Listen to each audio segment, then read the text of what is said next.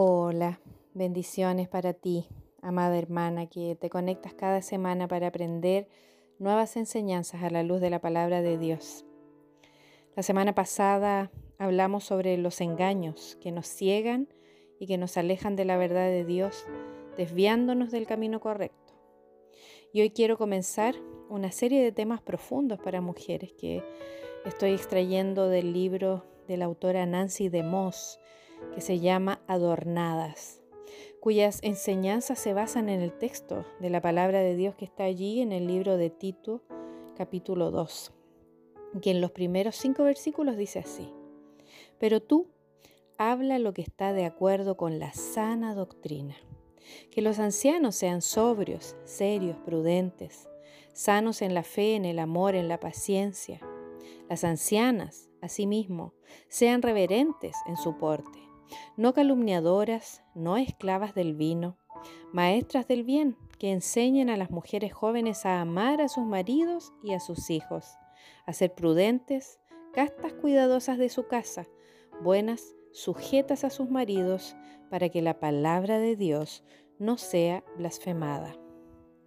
El deseo de nuestro corazón debería ser transformarnos en una mujer como la que describe Tito II, constantemente, gozosamente, hermosamente, ser adornadas con el Evangelio y adornar el Evangelio a los ojos de otros. Pero el punto de partida del viaje que nos llevará allí podría no ser el que esperamos. Quizás te sorprenda que al observar el texto en busca de cualidades que podamos aplicar o principios que podamos seguir, nos damos de frente con una de esas palabras de iglesia que parece no tener nada que ver con nuestra manera de vivir y es la palabra doctrina. Así es, este primer tema trata sobre la doctrina. Lo cierto es que el apóstol Pablo habla de doctrina antes de exponer los detalles específicos de nuestro adiestramiento y lo hace así por una buena razón. La doctrina, lo que creemos, es fundamental para nuestra manera de vivir. Si la pasamos por alto, nunca llegaremos a donde queremos ir. Entonces dime, ¿cuál es tu primera reacción ante la palabra doctrina? ¿Te parece tediosa, aburrida, divisiva o antipática? Tal vez te sientes igual a un hombre que una vez le dijo a una persona, no, en nuestra iglesia no predicamos doctrina, solo amamos a Jesús. Pero la verdad es que cada una de nosotras y cada situación que encontramos en la vida están promovidas por algún tipo de doctrina. Es el fundamento sobre el cual construimos nuestra vida. Puede que tus hijos vayan a escuelas públicas, supuestamente, zonas libres de religión, pero no pienses ni por un minuto que no se enseña doctrina en las escuelas y en las, en las universidades. Toda asignatura que se enseña en cada escuela está fundamentada sobre algún tipo de marco doctrinal. Los programas de entrevistas tienen una doctrina. Los dramas y las telenovelas de la noche tienen una doctrina. Los libros de, la lista de éxitos de ventas, así como los que están en la vitrina de tu librería cristiana local, contienen una doctrina. Aún los ateos tienen una doctrina, no una buena doctrina, sino una doctrina que los guía a ciertas conclusiones y ciertos valores que determinan su manera de pensar y de vivir. Verás, doctrina simplemente significa enseñanza. Es el contenido de lo que creemos, la comprensión de la realidad que le da forma a nuestra fe. Como el suelo de un jardín, la doctrina aporta el contexto para el crecimiento del carácter. El suelo de la doctrina en el cual somos plantadas puede hacernos hermosas y ayudarnos a mostrar a otros la belleza de Cristo y su Evangelio, pero solo si es la doctrina correcta. Aún aquellas de nosotras que hemos sido cristianas por mucho tiempo, podemos ser confundidas por creencias falsas o retorcidas que hemos escuchado en algún lugar. Si no estamos atentas al suelo donde plantamos y regamos nuestra mente y nuestro corazón, no podemos esperar recoger una buena cosecha al final, tal como aprendimos la semana pasada hablando sobre los engaños en la mente. Mala doctrina, mal fruto. Buena doctrina, buen fruto. Déjame darte un ejemplo. Una mujer, a quien llamaremos Mary, es esposa de pastor y madre de ocho hijos. Tiene un dinámico ministerio para su familia y otras mujeres, pero hubo un tiempo, poco antes de cumplir los 30 años, cuando un caso de mala doctrina empañó su experiencia de una vida cristiana abundante. Tiempo atrás, Mari, como muchas mujeres, había adquirido de alguna manera la creencia de que si ella daba lo mejor de sí para ser una buena mujer cristiana, si oraba y leía la Biblia fielmente, si amaba a su esposo e hijos y cumplía con todos los requisitos cristianos correctos, entonces Dios le regresaría el favor y la libraría de los problemas. Dada esta afirmación, esta doctrina incorrecta acerca de Dios, te podrás imaginar cómo se sacudió el mundo de Mary cuando los problemas comenzaron a aparecer. Después de dar a luz a sus primeros dos hijos, tuvo un, un aborto espontáneo. Su próximo hijo nació con una lesión congénita que requirió meses de terapia. En medio de todo esto, su suegro, que había sido un ejemplo piadoso durante muchos años, fue infiel a su esposa, lo cual derivó en el divorcio de sus suegros después de un matrimonio de 43 años. Luego su suegra contrajo la enfermedad de Alzheimer y Mary, ahora con cuatro hijos pequeños todavía en casa, se convirtió en su cuidadora principal. Y si, eso fuera poco, un grupo influyente de la iglesia que pastoreaban comenzó a causar división en su iglesia y a atacar con críticas a su esposo Bill. Algo así es difícil de enfrentar cuando tú eres el blanco, pero aún más cuando está dirigido a alguien a quien amas. Ahora ponte en el lugar de Mary. Si hubieras estado frente a este conjunto de circunstancias, si tuvieras la perspectiva doctrinal que Mary había adquirido de joven, que cree que Dios libra a los creyentes obedientes de los desafíos o las dificultades angustiantes, ¿cuál hubiera sido tu respuesta? ¿Hubiera sido reverente en tu comportamiento? ¿Con dominio propio en tu apariencia? Amable en tus comentarios como Tito II te insta a hacer? Toda esta experiencia forzó a Mari a examinar lo que realmente creía. Como podrás ver, las creencias afectan el comportamiento, porque la doctrina importa. Todo esto la desafió a construir un fundamento sólido en su vida mediante una mayor profundización en la palabra y un mayor conocimiento de Dios. El fruto de esa resolución que salió de un periodo difícil de su vida ha sido extraordinario y hermoso.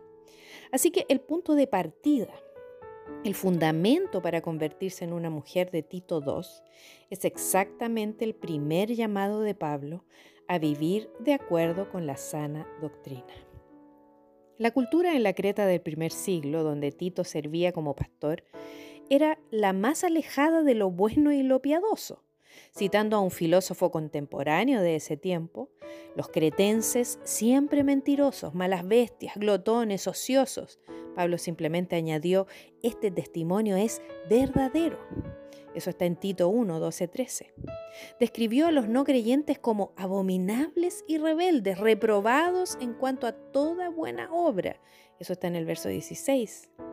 Invariablemente la desenfrenada falsa doctrina iba de la mano con el estilo de vida irreverente que prevalecía tanto en Creta porque hay, dice, aún muchos contumaces, habladores de vanidades y engañadores, mayormente los de la circuncisión, a los cuales es preciso tapar la boca, que trastornan casas, casas enteras enseñando por ganancia deshonesta lo que no conviene. Eso está en Tito 1, 10, 11. Esta falsa enseñanza no es de poca importancia. La palabra traducida como trastornan aquí significa derrocar, anular, destruir. Ese es el tipo de agitación que la doctrina malsana estaba causando en familias enteras. Entonces, ¿qué debían hacer esos cristianos del primer siglo a la luz de una enseñanza malsana y vida pagana tan dominantes? ¿Y qué debemos hacer en situaciones similares hoy día? ¿Preocuparnos y desesperarnos? ¿Maldecir las tinieblas? ¿Darnos por vencidas y esperar que Jesús regrese? Pero tú, dijo Pablo al pastor Tito, habla lo que está de acuerdo con la sana doctrina. Eso está en Tito 2.1. ¿Es eso? ¿Enseñar al pueblo de Dios cómo vivir conforme a la verdad? Así es. Ese es el plan de Dios, que la verdad y la luz triunfen sobre la decepción y las tinieblas. La cultura cretense estaba en una necesidad desesperada de creyentes e iglesias que valoraran la doctrina correcta. Nuestra cultura tiene la misma necesidad, porque donde se enseña, se cree y se practica tal doctrina, se exhibe el Evangelio de Cristo, se proclama con poder y se vuelve creíble. Esa es la razón por la cual Pablo urgía a Tito a designar ancianos y obispos en cada iglesia para que pudieran exhortar con sana enseñanza. Eso está en el verso 9. Y cuyo ejemplo respaldara la enseñanza. La palabra griega traducida sana, como en sana doctrina, es jugiaino. Es un término del cual obtenemos nuestra palabra en español higiene. La sana doctrina es un medio para mantenernos sanos es saludable, es dadora de vida, ayuda a las personas espiritualmente enfermas a sanarse en todos los aspectos relevantes para la eternidad. Sin embargo, muchos que parecen puntillosos a la hora de cuidar de la higiene personal, más aún en tiempos de pandemia, no son tan cuidadosos con el tipo de doctrina que ingieren. Los contaminantes no parecen molestarles en cuanto a lo que ellos creen. La doctrina sana y saludable es pura, es higiénica, es segura, está libre de error venenoso. Como resultado, produce creyentes sanos y saludables. Sus vidas muestran la influencia que tiene la sana doctrina. Pero muy a menudo, muy poca de esa influencia se hace evidente en la vida de aquellos que dicen llamarse cristianos. No hace mucho me sorprendieron los resultados de una encuesta donde se le preguntó a incrédulos en sus últimos años de adolescencia y adultos jóvenes si tenían un amigo personal o conocido que fuera cristiano. Del casi 85% que dijo que sí, solo el 15% indicó que veía algunas diferencias entre el estilo de vida de sus amigos cristianos y no cristianos. Y no solo lo notan los estudiantes y los adultos jóvenes. El problema existe tanto en las generaciones antiguas como en las nuevas. Y no debería ser así.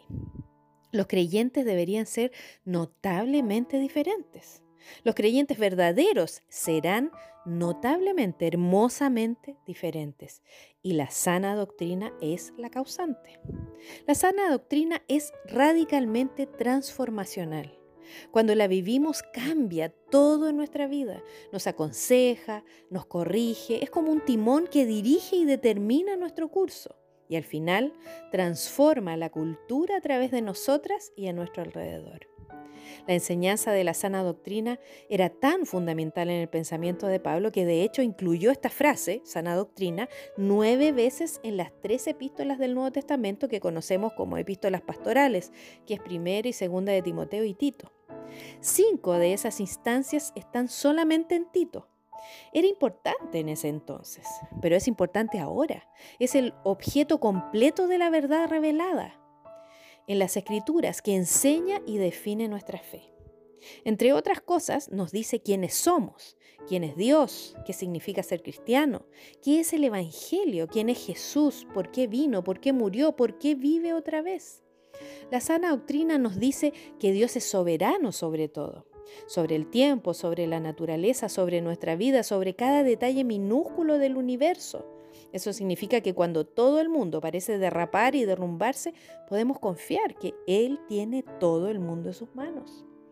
La sana doctrina nos dice que existimos para dar la gloria a Dios y que cada circunstancia que viene a nuestras vidas contribuye a tal fin. Si pudiésemos tan solo fijar esa verdad en nuestros corazones, nunca volveríamos a ver nuestras circunstancias de la misma manera. Esa creencia, esa doctrina, ciertamente nos cambiaría. La sana doctrina nos dice que el pecado entró al mundo y lo infectó hasta cada partícula de polvo y el agua subterránea nos dice que nuestra tendencia natural desde Adán y Eva es tratar de remediar la situación por nuestros propios medios separados de Dios y escondernos de Él detrás de nuestras hojas de higuera cocidas a mano con la esperanza de evitar que nos vea y tener que rendirle cuentas. También nos dice que los conflictos en el hogar, el trabajo y la familia y el mundo son una evidencia de lo que el pecado nos ha hecho a nosotras y a otros. Al saber esto, nuestra única esperanza se encuentra en volvernos a aquel que, aunque ciertamente tenía el derecho de desecharnos, decidió introducir la redención y la reconciliación en nuestro mundo. A la luz de su verdad, vemos nuestro pecado y el pecado del mundo como realmente es y reconocemos nuestra absoluta dependencia de Él, que es nuestra justicia y nuestra vida. Eso también nos cambia. La sana doctrina nos dice que nuestras opiniones personales son intrascendentes comparadas a las de Dios, que los derechos individuales no superan a los absolutos eternos y que la verdad no es subjetiva ni relativa, sino constante en todas las épocas, todos los lugares y todas las personas, incluidas nosotras. Nos dice que las cosas no siempre serán así, que la meta de la vida cristiana no es la mera supervivencia ni la coexistencia pacífica con una cultura perdida, sino el triunfo final de Cristo sobre la cultura. La sana doctrina nos dice que aún como creyentes podemos tener una lucha contra el pecado que mora en nosotras, contra los apetitos carnales y contra los deseos egoístas nos recuerda que si no permanecemos en Cristo y permitimos que su Espíritu haga su obra santificadora en nosotras, podemos hacer obras religiosas, pero no dar fruto espiritual. Aún más, la sana doctrina nos dice que cada vez que decimos sí a Jesús y no a nuestra carne, y permitimos que su amor y su poder fluyan a través de nosotras, nos asemejamos cada vez más al Rey, a cuyo reino celestial representamos aquí en la tierra. Nos dice que la cruz es el mensaje de esperanza de Dios al mundo y que las evidencias primarias de su realidad presente son vidas en quienes su misericordia y su gracia están activamente obrando. Y todo eso, mi hermana, debería transformarnos por completo. Sí, la sana doctrina nos cambia. Es el qué que nos guía a nuestro ahora qué, que también puede exhortar con sana enseñanza, le dice Pablo a Tito en Tito 1.9. Coloca un fundamento bíblico sólido y un fundamento teológico en el corazón de tu pueblo. Ese es el qué, es el punto de partida. Luego, habla lo que está de acuerdo con la sana doctrina en el 2.1, es decir, hace una aplicación personal y práctica de la verdad. Esto es el ahora qué, es la aplicación práctica. La sana doctrina no es solo una colección de conceptos teológicos abstractos. Siempre está ligada al deber, requiere, motiva y nos permite vivir una vida que sea agradable al Señor. Tristemente, muchos creyentes e iglesias de hoy parecen carecer de ese apetito por la sana doctrina. Vivimos en una cultura consumista. Queremos que nos entretengan. Queremos estar cómodas. No queremos tener que pensar y no queremos que la gente de afuera piense que somos intolerantes, excluyentes o aburridas. Hemos aprendido que la doctrina liviana muchas veces atrae mayores multitudes que una enseñanza y predicación doctrinalmente fuertes. Pero el impacto del Evangelio en el mundo se debilita inevitablemente cuando nuestro enfoque en programas, producciones, mercadeo y relevancia supera nuestro énfasis en la sana doctrina. Cuando eso ocurre, privamos a las personas de aquello mismo que le da al mensaje cristiano su mayor persuasión, el poderoso testimonio de vidas cambiadas que reflejan la belleza de Cristo y su verdad. Anhelar algo inferior a la sana enseñanza es transitar por un terreno peligroso. Pero esta tendencia no es exclusiva de nuestra era. Tampoco debería sorprendernos. Pablo advirtió a su joven pastor amigo Timoteo acerca de lo mismo allí en 2 Timoteo 4:34 cuando dijo, porque vendrá tiempo cuando no sufrirán la sana doctrina, sino que teniendo comezón de oír, se amontonarán maestros conforme a sus propias concupiscencias y apartarán de la verdad el oído y se volverán a las fábulas. Pablo fue rápido en indicar a Timoteo una solución atemporal. Te encarezco delante de Dios y del Señor Jesucristo que prediques la palabra. Redarguye, reprende, exhorta con toda paciencia y doctrina. Eso está en 2 Timoteo 4, 2. En esencia, este es el mismo mensaje que Pablo le dio a Tito al principio de su carta, cuando detalló los requisitos específicos de los líderes de la iglesia. Los pastores y los ancianos son responsables de dar dirección y protección espiritual al rebaño de Dios. Un compromiso firme con la sana doctrina es central para ese llamado. Tito 1.9 dice, retenedor de la palabra fiel, tal como ha sido enseñada para que también pueda exhortar con sana enseñanza, ahí está la dirección, y convencer a los que contradicen, ahí está la protección. Si los pastores o líderes de tu iglesia aman, viven y enseñan la sana doctrina, has recibido un regalo enorme. Asegúrate de que ellos sepan cuán bendecida y agradecida estás. Si buscas una iglesia donde congregarte, asegúrate que eh, de escoger una donde tú y tu familia encuentren una dieta constante de sólida enseñanza bíblica que los anime a vivir las implicaciones de la sana doctrina. Y si tu iglesia está en la búsqueda de un nuevo pastor, ora para que Dios lleve a un hombre que, según Tito 2.1, hable lo que está de acuerdo con la sana doctrina. No tiene que ser un orador fascinante o un admirador espléndido, administrador espléndido. No tiene que poseer un gran carisma o la habilidad de edificar una mega iglesia, sino ser capaz de predicar la palabra para exhortar y reprender con toda autoridad, como dice en el verso 15. Sin sana doctrina, no tenemos anclaje ni un punto de apoyo sólido para nuestras vidas. Si no estamos cimentadas en la sana doctrina, seremos fácilmente engañadas y conducidas por mal camino, susceptibles a la falsa doctrina. No sabremos cómo discernir la verdad del error cuando escuchemos a un predicador popular o leamos un libro de superventas que no está completamente en línea con las escrituras. Sin la sana doctrina no podemos saber cómo vivir de la manera que agrada a Dios. Por eso, frecuentemente vemos a creyentes profesantes caer presa de enseñanzas erróneas y justificar decisiones no bíblicas e inmorales porque se han extraviado de la sana doctrina y sus implicaciones en la vida. De todas formas, igualmente necesitamos reconocer que es posible sostener tenazmente la sana doctrina de una manera fría, sin vida y carente del espíritu. Tal vez de una forma farisea de hecho, existen dos peligros que igualmente se deben evitar cuando se trata de la doctrina. Hasta ahora hemos enfatizado el primer problema, el de una vida sin sana doctrina. Por otro lado, aquellos que valoran y promueven la sana enseñanza bíblica pueden correr el peligro de tener una doctrina sin vida. Este era el problema de Nicodemo. Cuando por primera vez se acercó a Jesús, el líder espiritual judío era bien versado en las escrituras del Antiguo Testamento. Observaba sus preceptos meticulosamente, había aprendido la doctrina, pero no tenía el espíritu, no tenía vida. Y cuando fue a hablar con Jesús una noche rápidamente, quedó claro que Nicodemo carecía de los principios básicos de la vida del espíritu. Esto hizo que Jesús se asombrara y dijera, ¿eres tú maestro de Israel y no sabes esto? Eso está en Juan capítulo 3, verso 10. Nicodemo es un excelente ejemplo del hecho de que es posible saber lo correcto y hacer lo correcto y sin embargo no estar en lo correcto.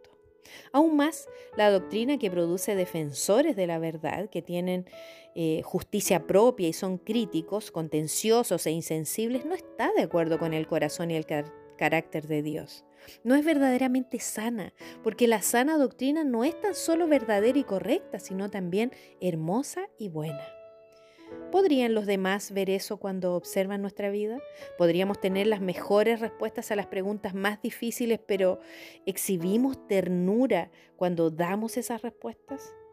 Podríamos ser capaces de citar con capítulo y versículo nuestros distintivos doctrinales, pero ¿manifestamos genuino amor y bondad, el fruto del Espíritu, en nuestra rectitud teológica? Podríamos ser expertas en la palabra de Dios, pero ¿es evidente a otros que nuestro corazón está conmovido por la maravilla de lo que conocemos? Como Pablo le dijo a Tito, la meta es que en todo adornemos la doctrina de Dios nuestro Salvador. Eso está en el capítulo 2.10 de Tito. Cuando vivimos su verdad en el poder del Espíritu Santo, nuestra vida se vuelve más hermosa y esa verdad se vuelve más convincente e irresistible para quienes nos rodean. La distinción entre las personas cristianas y las del mundo debe ser tan clara como el agua. No porque somos mejores personas o porque tuvimos una mejor crianza, de hecho, inherentemente no diferimos en nada a otras personas. A nuestro corazón le encantaría marchar al mismo ritmo egocéntrico que el resto del mundo. La única diferencia, la única diferencia es Jesús, el Evangelio. Pero ¿qué diferencia marca? ¿Qué diferencia Él marca? Y el medio a través del cual el Espíritu continúa aflojando nuestro aferro a viejos patrones de comportamiento para liberarnos de las ataduras de la conformidad cultural y despertar nuestro corazón a la belleza de Cristo y sus caminos es a través de la verdad impartida de su palabra. a través de la sana doctrina. No pienses que puedes vestirte con un mejor comportamiento o convertirte en la hermosa mujer que esperas ser sin fundar tu vida sobre la verdad bíblica. Si no estás dispuesta a comenzar allí y permanecer allí, saturándote de las escrituras y recibiendo la sana doctrina de creyentes maduras, tu búsqueda de una vida piadosa y fructífera siempre será un ejercicio de frustración. Y si tratas de vivir sin prestar mucha atención a la sana enseñanza bíblica, no pienses que evitarás encontrarte con la doctrina. Simplemente estás escogiendo vivir un tipo de doctrina diferente, porque todas nosotras vivimos y morimos por la doctrina. Cada falla y defecto en nuestra vida fluye de alguna clase de deficiencia doctrinal. O no nos han enseñado y realmente no conocemos la verdad de Dios que, permite, que nos permite obedecerlo y deleitarnos en Él. O, peor aún, conocemos la verdad, pero no estamos caminando de acuerdo con lo que conocemos. Es uno o lo otro porque solo la sana doctrina aplicada constantemente mantendrá nuestro pensamiento y comportamiento en el camino correcto. La sana doctrina es segura, es higiénica, es pura y absolutamente indispensable para un corazón sano y una vida piadosa.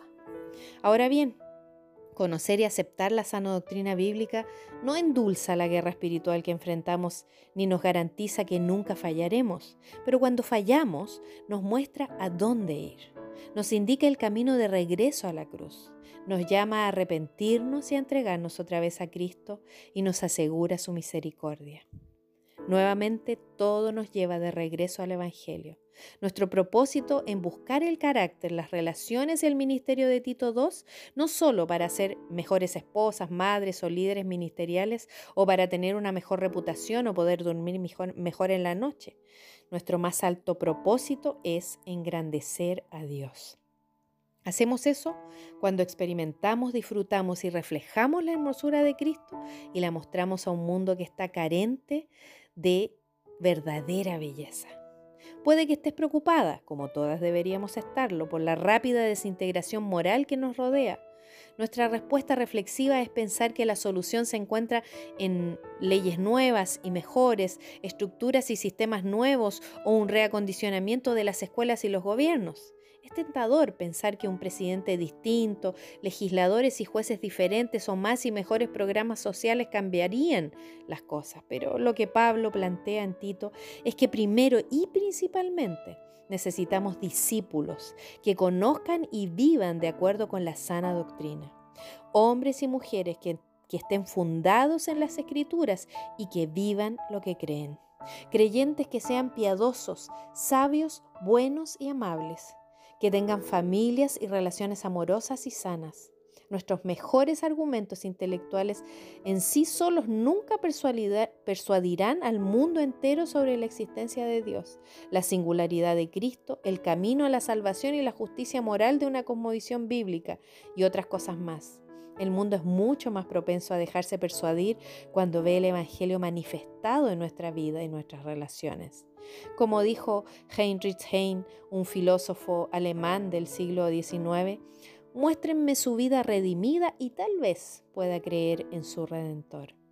Simplemente no hay herramienta de evangelismo más poderosa ni medios más eficaces de producir un cambio social o sistemático sino cristianos que creen y demuestran la doctrina y el evangelio de Cristo Jesús. Esa proposición podría parecer ingenua y demasiado simple para muchos. ¿Qué influencia podría ejercer un puñado de seguidores de Cristo regenerados en una isla de Creta perteneciente a ese vasto y corrupto imperio romano? ¿Qué influencia podemos ejercer tú y yo si vivimos una vida piadosa en nuestro mundo impío? Tú, tu familia y tu iglesia podrían ser pequeñas islas de piedad en un vasto mar de maldad. Pero no subestimes lo que Dios puede hacer por medio de esos fortines de gracia y belleza para que el Evangelio sea deseable para las almas perdidas. Así se extiende el reino de Dios. Por lo tanto, si eres una mujer joven, ahora prepárate a aprender a buscar, entender y atesorar la sana doctrina de la palabra de Dios, porque sabes que esto formará la persona que hoy eres y la que serás mañana. Asegúrate de relacionarte con ancianas piadosas, cuyo amor por Cristo y su palabra incremente tu apetito por la sana doctrina y tu entendimiento de la influencia que tiene en cada área de tu vida. Y para aquellas de nosotras que somos ancianas o maduras de años, asegúrate de nunca dejar de lado lo esencial, la palabra de Dios pura, sin disolución. Seamos epístolas vivientes de la sana doctrina, tanto en el aprendizaje como en la práctica. Suficiente hemos tenido con la atracción y la distracción del mundo. Es tiempo de mostrarles a las generaciones siguientes la belleza de la verdad de Dios y su suficiencia para los desafíos de nuestro tiempo.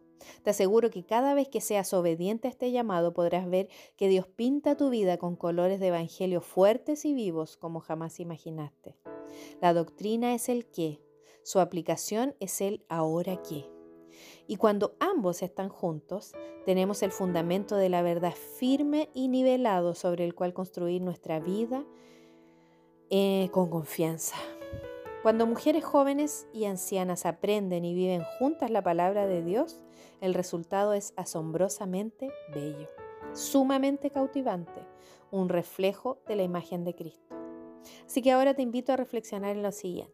Para ti, mujer madura, si una mujer joven estuviese buscando una mentora sólidamente fundada en la verdad bíblica y que refleje la belleza de la verdad, ¿pensaría en ti? ¿Por qué? ¿Por qué sí? ¿Por qué no? ¿Qué pasos prácticos podrías tomar para estar mejor preparada para ser mentora de una mujer más joven? Recuerda que no tienes que ser perfecta para ser de ayuda. Y para ti, mujer joven, ¿De dónde tú has adquirido las doctrinas, enseñanzas que más han influido en tu vida? ¿De la televisión, películas, amigas, miembros de tu familia, mentoras, libros, las escrituras, la iglesia? ¿Son estas fuentes sabias y piadosas? ¿Cuál es el fruto de estas enseñanzas en tu vida? ¿Qué cualidades de una mentora potencial te indicarían que tiene un firme compromiso con la sana doctrina? ¿Y cuáles podrían ser unas posibles señales de alarma? ¿Qué pasos podrías tomar para profundizar tu entendimiento de la palabra de Dios y saturar tu mente, tu corazón y tu vida con la sana doctrina? Te invito a responder estas preguntas y reflexionar profundamente en cuál es tu fundamento y si eres una mujer de sana doctrina. Si no, es tiempo de sanar las bases, de sanar todo engaño y fundamentar tu vida en la verdad, en la sana doctrina. Que Dios te bendiga en tu proceso de crecimiento. Te invito a orar. Padre Celestial, queremos ser mujeres de sana doctrina. Escudriña nuestra mente y corazón y revélanos aquellas áreas donde debemos sanar y colocar los fundamentos sólidos de tu verdad. Queremos ajustarnos a tu voluntad y que nuestro testimonio impacte a otros, comenzando por nuestro hogar. En Cristo Jesús oramos. Amén. Te mando un abrazo.